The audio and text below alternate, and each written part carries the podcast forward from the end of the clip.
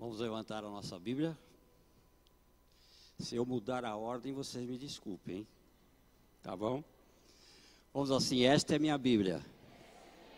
Eu sou o que ela diz que eu sou. Eu tenho o que ela diz que eu tenho. E eu posso o que ela diz que eu posso. Abrirei meu coração. Esta, deixarei esta palavra entrar.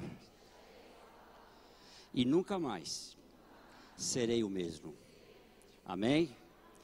Receba essa, essa palavra profética na sua vida. Em nome de Jesus Cristo. Abra a palavra do Senhor no livro de Daniel, capítulo 9.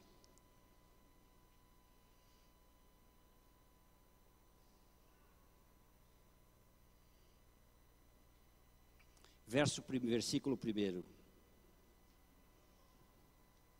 Daniel, capítulo 9, versículo 1.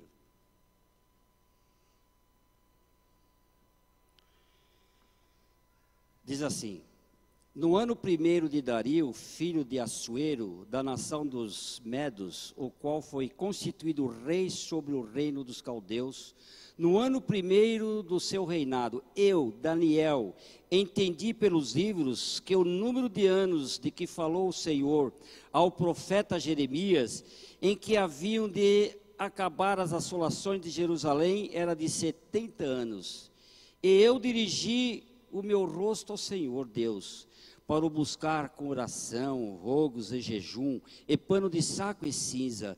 E orei ao Senhor meu Deus, e confessei e disse: Ah, Senhor Deus, grande e tremendo, que guarda o conserto e a misericórdia para com os que te amam e guardam os, e guardam os teus mandamentos. Pecamos e cometemos iniquidade, e procedemos impiamente, e fomos rebeldes, apartando-nos dos teus mandamentos e dos teus juízos e não demos, Senhor, ouvido aos teus servos, os profetas, que em teu nome falaram aos nossos pais, aos nossos príncipes, como também a todo o povo da terra.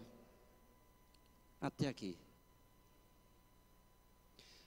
A parte seguinte refere-se à, à 70 semana de Daniel, que ainda está um hiato, há uma parada há um espaço que será acontecido, por isso nós vamos ler até aqui só. Soberano Deus eterno Pai, em nome de Jesus, Senhor, continue falando conosco pela tua misericórdia. Continue, Senhor, usando a cada um de nós conforme o Senhor deseja, conforme o Senhor quer. E pedimos também por aquela caravana que foi a Jerusalém, Senhor. Pastor Klaus, pastora Lupe, e todos os teus servos que o acompanham, que eles sejam continuamente, Senhor, guardados, protegidos por ti de toda artimanha satânica, porque qualquer projeto de Satanás contra eles, Senhor, no teu nome nós já aniquilamos na raiz, que não haja prosperidade desses projetos satânicos, porque eles são teus servos, Senhor. E o Senhor diz na tua palavra que o Senhor envia os teus santos anjos para que eles se acampem ao, ao redor deles, a todos aqueles que te amam e te respeitam. Essa é a nossa oração, Senhor. Que eles regressem, Senhor, no momento certo, em paz e em segurança. Esteja, Senhor, naquela aeronave que eles voltarão, tanto na decolagem quanto no percurso, como na aterrissagem. Que tudo seja guardado e protegido por Ti hoje e sempre. Amém. Amém. Em nome de Jesus. A palavra de Deus nos diz em 2 Timóteo 3,16 que a escritura divinamente inspirada ela é sagrada. Que a escritura sagrada ela é divinamente inspirada por Deus. E quando nós usamos essa palavra inspirada, é bom que nós façamos uma reflexão dessa palavra pelo significado real, um significado esse que vem a demonstrar o que significa essa inspiração. E para isso nós podemos dar dentro da palavra alguns exemplos. Quando Jesus fez o homem, fez Adão, ele fez do pó da terra, e depois dele formadinho, direitinho, ele viu que ainda aquele ser não tinha vida. E a palavra de Deus nos diz que ele soprou do seu espírito nas narinas. E quando ele soprou, aquele ser passou a ser um ser vivente. Quando Ezequiel esteve no vale de ossos secos, vale, aquela planície cheia de ossos sequíssimos, muito secos, representando com certeza a situação espiritual do povo de Israel. E Deus falou para ele assim: profetiza para que cada osso se junte ao seu próprio osso. Não um osso em qualquer outro osso, mas o osso que pertence àquele corpo. E houve um barulho do mover daqueles ossos procurando o seu respectivo osso, e eles se juntaram, e depois disso ele profetizou para que se nascessem pele, carne, músculo, nervos, artérias, veias, e tudo ficou formado, mas aquele mundaréu continuava sendo uma planície cheia de cadáveres. E Deus falou para ele: sopra do meu espírito sobre esses exércitos de cadáveres. E ele soprou e passaram a ter vida. Os profetas que escreveram a palavra de Deus, os homens que escreveram a palavra de Deus, não foi Deus que ditou, como poderia estar ditando para você, você escrevendo. Houve essa inspiração. E essa inspiração é o sopro de Deus na vida daquela pessoa que está escrevendo a Bíblia. Então nós podemos dizer que a palavra de Deus, a Bíblia, é o sopro de Deus, é o sopro do Espírito Santo, é o sopro de Jesus, é o sopro do Pai, para que aquelas pessoas recebessem algo sobrenatural sobre a vida delas e elas pudessem escrever com toda certeza que aquilo não era ele o autor, não era ela a autora, mas sim um instrumento nas mãos de Deus, escrevendo aquilo que Deus quer através desse sopro. Por isso nós temos que crer que a Bíblia Sagrada ela é a palavra escrita de Deus. Ele é o autor. Ele é aquele que faz promessas e ele é aquele que cumpre as promessas.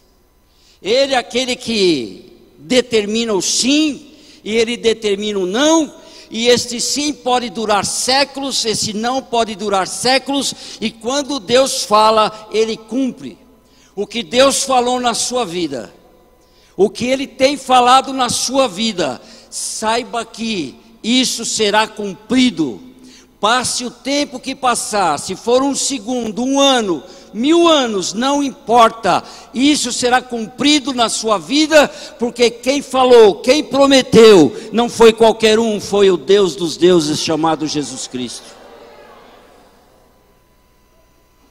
E é interessante porque tem gente preocupada, nossa, mas não acontece nada na minha vida, tenho tantas promessas, e até desiste, esquece.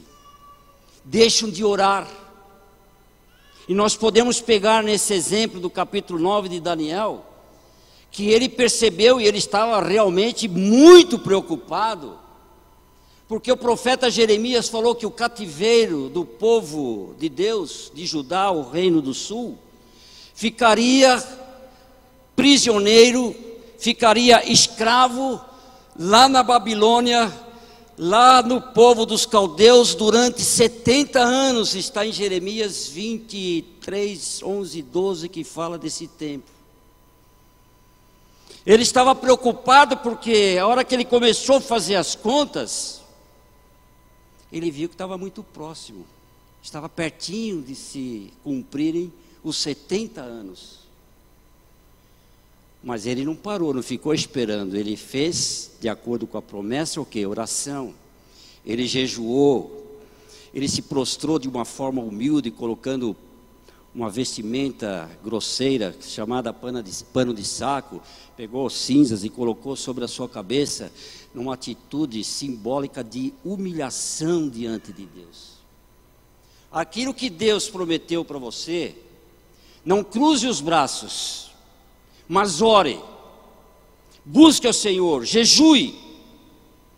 Fala com o Senhor, porque Ele é o único que tem esse poder de falar e cumprir. Não importa se o profeta já morreu, as palavras que ele escreveu não são palavras dele, mas são palavras do Altíssimo. E ele, nessa preocupação, ele confiava no Senhor. Ele sabia, ele sabia que Jesus iria cumprir, mas ele também era um ser humano. Ele via a necessidade de que houvesse uma comunicação, principalmente dele para com Deus, quando ele assumiu e nós lemos aqui que ele assumiu o pecado e a iniquidade do povo, que talvez ele não tivesse feito. Ele talvez não tenha cometido os mesmos erros, não tenha cometido as mesmas iniquidades que todo o povo de Judá tinha cometido.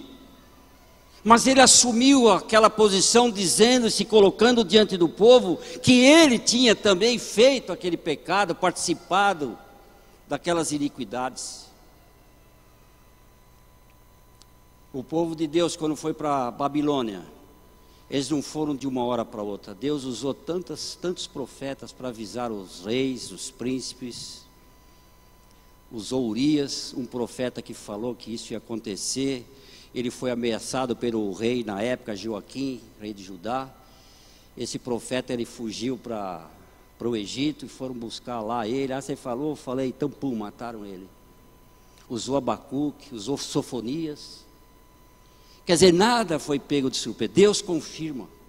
Deus está confirmando nessa manhã a promessa que você tem no coração e você está pensando nela agora. Ele está dizendo que ele vai cumprir.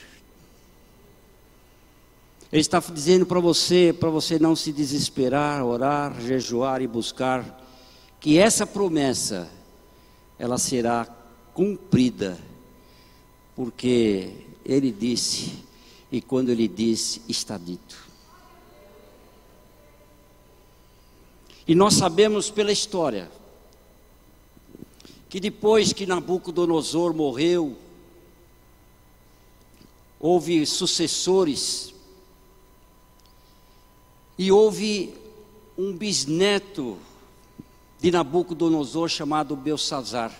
Não confundir com o nome de Daniel que foi passado para Beltesazar. Belsazar era um homem iníquo e muito provável era um corregente. O pai e ele reinavam juntos, muito provavelmente. E Daniel ainda estava vivo nessa ocasião. Foi para a Babilônia muito jovem e ali os eruditos da Bíblia calculam que ele devia ter pelo menos 80 anos de idade nesse fato que ele estava aguardando a libertação de Deus. A libertação que você procura, ela vem de Deus. Ela vem do Senhor. E ela é real. As promessas do Senhor são reais na sua vida. Aquilo que Deus promete é real, não é uma ilusão não é algo para mexer com, seus, com seu emocional, mas é para você saber que você representa algo muito importante para Ele, que Ele o compara, Deus compara, Jesus compara você, cada um de nós que pertence à sua igreja, como sendo a menina dos olhos de Deus, e ai daquele que toca na menina dos olhos de Deus, arrumará uma encrenca muito grande, muito forte. Tudo isso Deus fez para nós. Tudo isso, todas essas promessas Deus fez para a sua igreja. Embora Ele ame todo mundo, mas nem todo mundo está debaixo da sua graça porque não o aceitam. Muitos do mundo, podemos até dizer a maioria, ainda está gritando: crucificam, crucificam. Mas nós não falamos isso nós falamos: Hosana a Deus das alturas. Glória a Deus. Por isso que eu gosto muito de cumprimentar as pessoas com a paz do Senhor. Hoje a correria está tão grande que as pessoas só falam paz. Mas a paz de quem?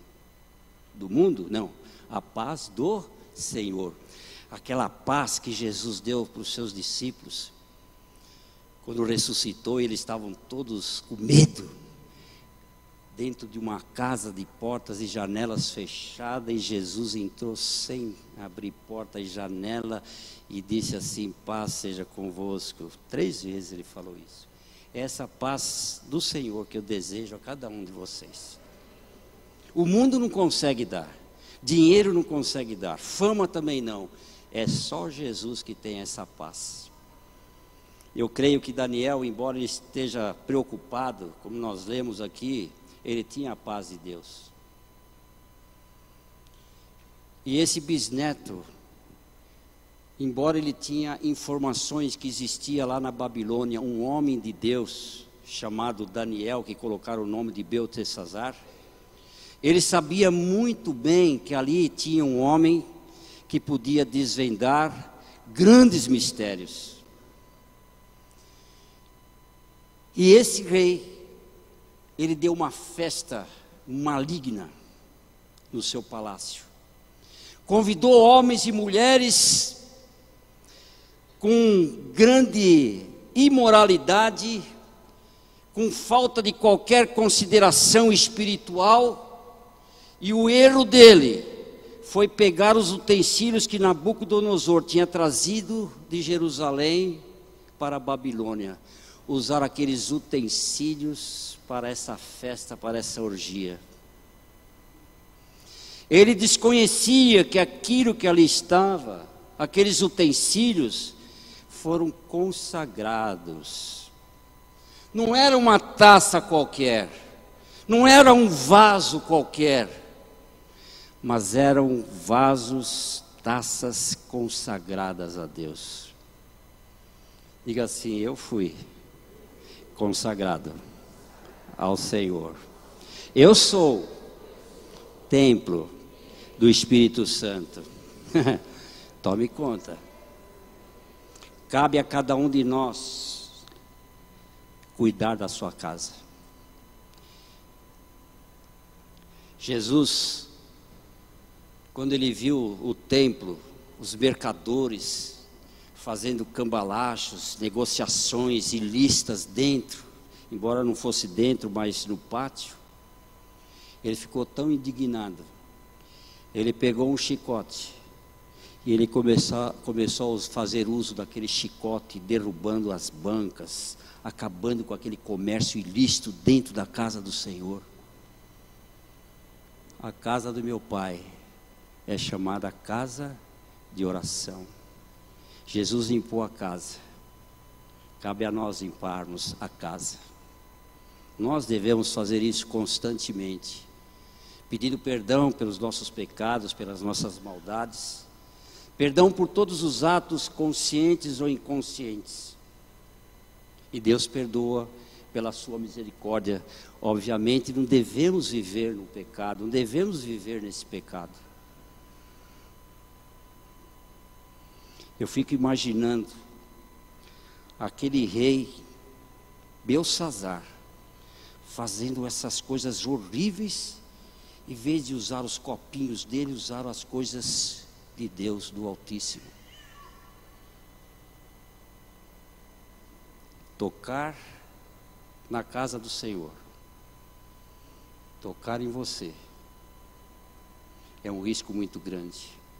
Enfermidade e doença não podem permanecer no seu corpo, porque Ele é templo do Espírito Santo de Deus. Fora isso, ele disse: Eu sou o Senhor que te sara. Isaías, esse profeta, descreve muito bem que na cruz ele levou todas essas nossas enfermidades, e pelas suas machucaduras, pelas suas feridas, nós somos sarados. Ele conquistou a cura, ele conquistou a salvação lá na cruz do Calvário. Nós devemos fazer uso disso, mas crendo. Só Deus sabe quando você diz uma palavra, se ela é fielmente crida por você. Se ela, se você crê, você é curado. Se você crê, a sua família é liberta. Se você crê fielmente no poder, na autoridade do nome de Jesus, aqueles que estão longe do caminho do Senhor, você vai profetizar e ele vai estar dentro da casa do Senhor. Deus promete, ele tem condições plenas de cumprir isso. Ele tem o controle do universo, céu e terra.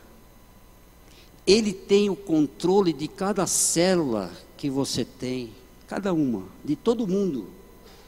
Ele tem o controle de cada átomo, de cada núcleo do átomo, ele tem o controle. E quando nós vemos essas barbaridades, não é que Deus perdeu o controle. Porque existe a permissiva e a diretiva de Deus. Nós, os cristãos, em todas as áreas da nossa vida, nós temos que estar na direção, na diretiva de Deus. Porque quando nós estamos na direção, na diretiva de Deus, Ele assina embaixo. Ele se responsabiliza. E nós, como somos seus servos, nós temos a obrigação diante dele de participarmos as nossas vontades os nossos desejos, as nossas programações, os nossos planos, antes de mais nada a Ele. Nós não precisamos nos vestir mais com pano de saco nem colocar cinza sobre a nossa cabeça, mas nós podemos, entre aspas, nos humilharmos, porque entre aspas, porque quando, eu, quando você dobra os seus joelhos, eu não acho uma humilhação, eu acho um respeito diante de Deus. Eu creio que nós desejamos ficar bem abaixo da sola dos pés do Senhor. Nós podemos fazer isso e colocar diante dele as, os nossos planos. E ele, meu irmão, vai tocar em você, sim ou não. Ele vai tocar o sim ou não. E você deve fazer como o profeta Abacuque. O profeta Abacuque, ele falava com Deus, era um diálogo. O livro dele é um diálogo entre ele e Deus.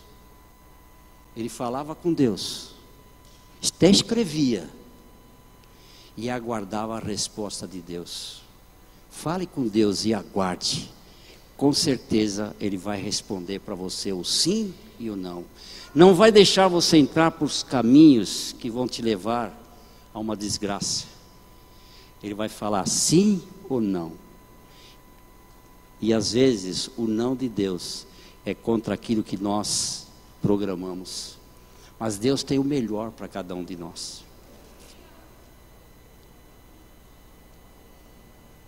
Aquele homem, aquele rei, quando estava no auge da sua festa. Repare que Daniel estava esperando o que? A libertação. Fez as continhas lá, deram 70 anos, quase 70 anos, faltavam talvez alguns meses, alguns dias. Mas ele fez as contas, porque foi dado o tempo.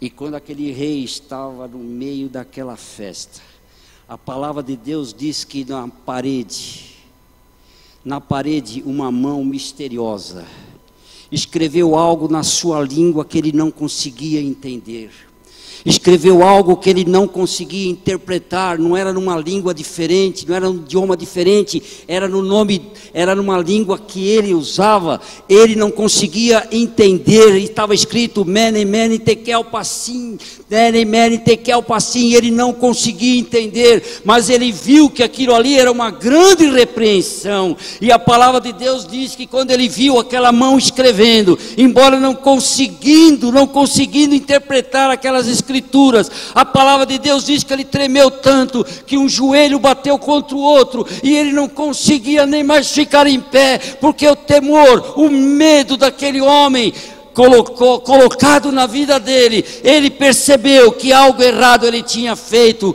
mas ele, como sendo um homem ímpio, não temente a Deus, ele não poderia não pôde perceber e não pôde se arrepender, e aquilo lá ficou gravado, e os sábios da época, ninguém conseguia interpretar aquelas escrituras na parede. Chamou os astrólogos, chamou os adivinhos da época, e ninguém Mas ali estava um velhinho, Beltesazar, Daniel. Mudaram o nome dele, mas não mudaram a crença. mudaram aquilo que ele representava, a mensagem que o nome Daniel representava para o povo. Mas não mudaram essa mensagem. Sua mãe, a mãe dele, a mãe de Belsazar, falou: Tem aqui um homem, um homem conhecido por ser um homem de Deus, que Deus usa a vida dele, chame-o, que ele vai te dar essa interpretação. Ele colocou Daniel na sua frente e falou: Daniel, você pode interpretar isso para mim? Porque eu vou colocá-lo num patamar muito alto, porque eu sei que no, na época do meu bisavô você era um homem de grande projeção, e no meu reinado você está um pouco esquecido. Eu vou te colocar colares, roupas de púrpura, dizendo a tua realeza, a tua importância. Se você me der essa interpretação, e olha a ousadia de Daniel, ó oh, rei, tudo isso que você prometeu, não quero nada disso, fique para você. Das tuas mãos não quero receber nada. Não quero receber nada porque você não poderia ter feito isso com esses utensílios consagrados ao Senhor.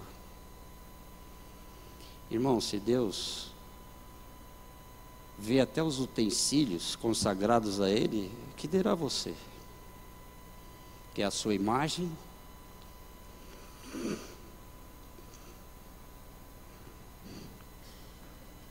E a sua semelhança. Olha a importância que Deus dá para você. Erga-te, levanta-te, fica de pé que o Senhor vai falar contigo. Não fique mais prostrado diante essas coisas.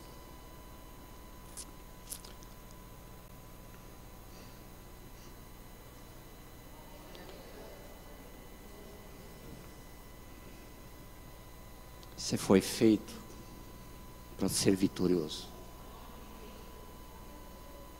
Você está nessa posição porque Deus se colocou como servo do Senhor. Basta isso na sua vida. Espera se eu fosse dar um título a, esse, a essa pregação, eu falaria assim: As bênçãos do Senhor te alcançarão. Sem medo de errar, sem nenhum receio de falar isso, porque eu sei que antes que você, que eu, atravesse o Rio Jordão, Deus cumprirá as promessas dele na sua vida. Não quero nada de ti, rei. Fique para você tudo isso. Mas uma coisa eu te falo. Rei, pesado fosse na balança. Imagine a hora que ele soube a interpretação, se antes ele já tremia, acho que ele deve ter desfalecido, caiu e caído. Pesado fosse na balança. E o pior, você foi achado em falta. O teu reino acabou. Ele não será sucedido pelos teus filhos, pela sua descendência. Acabou. E você vai morrer. Daniel se retirou. Palavra de Deus, olha irmão, que coisa linda. Naquela, naquele mesmo momento, não se sabe o que aconteceu as portas, os portões, os portais da Babilônia não estavam trancados. Não existia soldado para avisar nada. De repente, entrou o exército que tinha coalizão Medos Persas, entraram na Babilônia através de Ciro mataram Belsazar naquela mesma noite que ele estava profanando os utensílios do Senhor. Tomaram conta da Babilônia.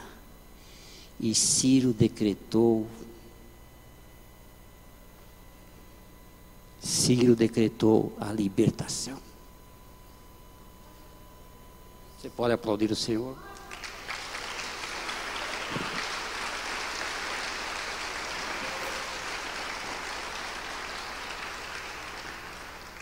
Deus está decretando a tua libertação. Palavra profética. Deus está li liberando a sua bênção nesta manhã. Deus está tirando seu sofrimento, sua preocupação. Você deixou de estar cativo na Babilônia. Babilônia talvez represente os teus medos, as afrontas, talvez represente aquilo que você teme. Deus está te dando essa libertação hoje, agora.